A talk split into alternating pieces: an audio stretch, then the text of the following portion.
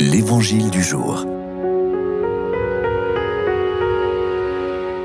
Chers auditeurs, bonjour. Évangile de Jésus-Christ selon Saint Luc.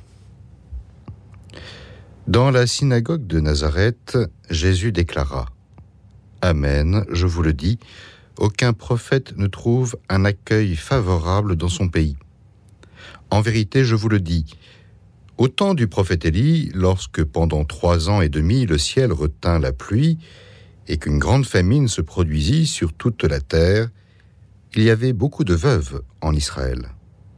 Pourtant, Élie ne fut envoyé vers aucune d'entre elles, mais bien dans la ville de Sarepta, au pays de Sidon, chez une veuve étrangère. Au temps du prophète Élisée, il y avait beaucoup de lépreux en Israël, et aucun d'eux n'a été purifié, mais bien Naaman, le Syrien. À ces mots, dans la synagogue, tous devinrent furieux. Ils se levèrent, poussèrent Jésus hors de la ville et le menèrent jusqu'à un escarpement de la colline où leur ville était construite, pour le précipiter en bas. Mais lui, passant au milieu d'eux, allait son chemin. Nous pouvons supposer une certaine fierté chez les Juifs à l'époque de Jésus.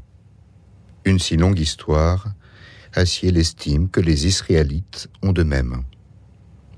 Il existe même un courant qui prétend que les grands penseurs grecs se sont inspirés des écrits liés à Moïse. Cette revendication d'antériorité par conséquence de supériorité est battue en brèche par le Christ quand il fait référence à des personnages bibliques non juifs. En l'occurrence, la veuve de Sarepta et Naaman, le Syrien.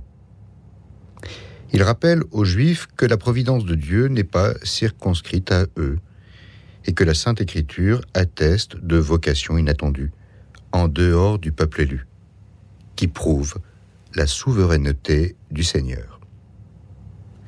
Cela nous permet de peser et de poser la question de notre appropriation de Dieu.